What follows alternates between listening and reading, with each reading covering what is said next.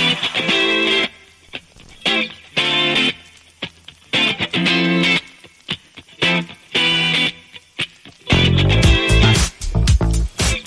35 minutos pasan de las 10 de la noche. Eh, 11 31 26 0 88 7 es el WhatsApp de la tribu. Recordá que nos puedes escribir contándonos qué estás comiendo, si por ahí estás disfrutando de alguna pizza, de alguna empanada, de este tradicional evento gastronómico que se hace anualmente. Ya tenemos en comunicación telefónica a alguien porque se viene el espacio teatral, el esperado espacio teatral de la mano a cargo de mi compañera Serena Wolfish. Muchísimas gracias, Obrón. Sabri, por esa presentación. Obrón, antes de dar aire, le dije a Sabri y a Mica, Obrón, el que vamos a eh, recomendar esta noche. Estamos hablando de Yo me tengo que bañar y a nadie le importa. Una obra de realismo mágico que va todos los domingos a las 20 horas en el Teatro Código Montesco, que queda en Gorriti al 3956. Muy lindo teatro, muy linda obra y muy linda su protagonista, a quien saludamos con un fuerte aplauso. Buenas noches, Nair de Ciencio. Hola, buenas noches. Ahí está, van los aplausos. ¿Cómo Buenas estás, noches. Nair? ¿Todo bien? Todo bien, ¿ustedes? Muy, Muy bien. bien, muy Acá Sabrina, Serena, Mica, te saludamos y bueno, muchas gracias por tomarte estos minutos para conversar con nosotras. No, ustedes por el espacio. Por favor. Bueno, primero que nada, quiero felicitarte por tu inmensa labor como actriz en esta obra tan arriesgada que pone tanto en juego. Me interesa saber cómo fue tu primer contacto con este material, cómo llegó a vos, qué fue lo primero que pensaste y cómo comenzaron a darle vida a todo esto que es yo me tengo que bañar y a nadie le importa. Eh, bueno, en principio la obra me llegó, creo que eh, fue, bueno, sí, fue este año, en marzo más o menos, y el director me dijo que estaba buscando una actriz porque esta obra ya se había estrenado en el 2018 Ujú. eh, con otra actriz eh, que, bueno, no pude estar más porque viajó eh, y no estábamos viviendo en Buenos Aires, entonces me convocó.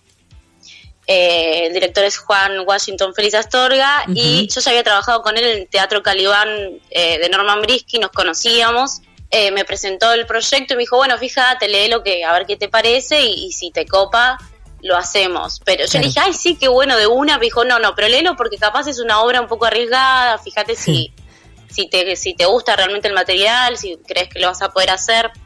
Así que bueno, me emprendí la lectura eh, y al toque cuando lo leí dije, esto es un montón, en Claro. términos de que, bueno, además de que es una obra larga, eh, más allá de eso, eh, lo que atraviesa el personaje de Rocío Sí. es complejísimo.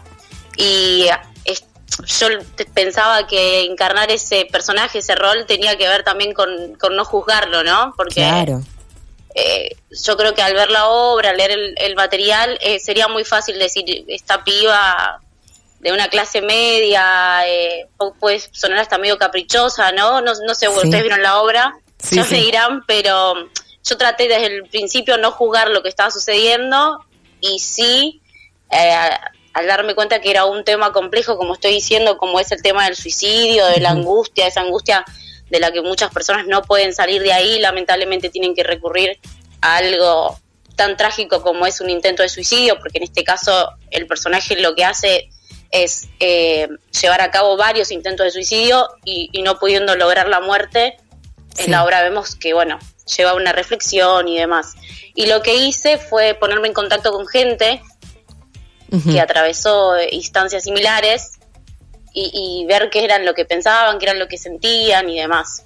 Claro. Así que en principio eh, mi trabajo empezó ahí. Y después, de a poquito, fueron ensayos, eh, trabajando con el, eh, con el director, con mis compañeros. Mis compañeros eh, ya habían hecho la obra, como bien dije, por lo cual eh, me ayudaron muchísimo, muchísimo.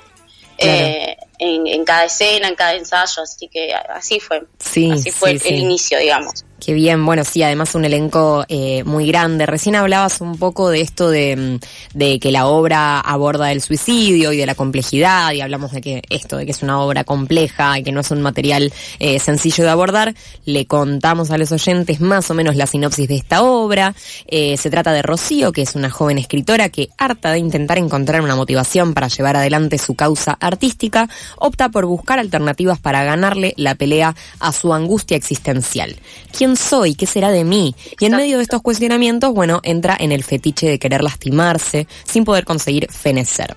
Eh, y ahora aquí, en estas circunstancias en donde em, comienza la obra, con ella internada, con una primera escena mientras entra el público muy fuerte, entiendo que tiene que ver mucho con el estilo del director también, como este primer pantallazo fuerte y luego entrar en la sensibilidad de, este universo, eh, que bueno, que tiene una travesti que convive con el que establece su esperanza de vida, su amiga, una enfermera que sin ser madre es más madre que nadie, una prostituta que no deja de pensar en cómo salir de la dependencia, un hermano futbolista, un músico enamorado, una madre que no puede renunciar a su cuerpo ético, un padre laburante y orgulloso, y muchos eslabones más que no juzgan, buscan entender aquello que parte misteriosamente de la pasión. Un poco tenemos todo esto, ¿no? Escrito, redactado en la sinopsis. Me interesa saber ¿Cómo todo esto es realismo mágico? ¿Cómo, no, ¿Cómo nos definirías vos el realismo mágico? ¿Cómo lo abordaron? Yo eh, entiendo cuando eh, se hace esta definición de realismo mágico en primera instancia que tiene que ver con cuestiones que parecen muy peculiares pero que tranquilamente pueden suceder en la vida cotidiana. Eh, y como bien leíste, de los personajes tiene que ver, eh, eh, además de la apuesta, que ahora te lo explico un poquito mejor, pero también tiene que ver con el desarrollo de los personajes que en algún punto eh, se empiezan a mostrar con, contradicciones, perdón, ahí está, contradicciones y suele pasar que me parece a mí que lo que sucede es que son inatrapables en algún punto estos personajes, ¿no? Porque no los podríamos encasillar de alguna forma. Eh, y lo que sucede es que la obra mezcla un poquito de realidad, fantasía y, la cuestión simbólica, ¿no? Por eso hablamos de realismo mágico también, porque hablamos de realidad cuando hablamos de la angustia existencial que, que atraviesa a Rocío, pero que es un hecho inherente, ¿no? A cualquier ser humano y después la fantasía que está en, digamos en el plano del onírico cuando vemos a Rocío relatando sus sueños cuando tenemos la voz del inconsciente de ella que es el desarrollo que realiza la actriz Malena con el bandoneón. Claro. Y después la carga simbólica que lo tenemos en lo visual en la puesta escénica con los carros y demás que estos carros tienen movimiento y van construyendo distintas situaciones a lo largo de toda la obra. Sí, eso te iba a decir, como eh, los elementos escenográficos con diversos usos y muy, em, digo, arriesgados y en una dirección como eh, muy, muy certera, ¿no? De la dirección y de la puesta.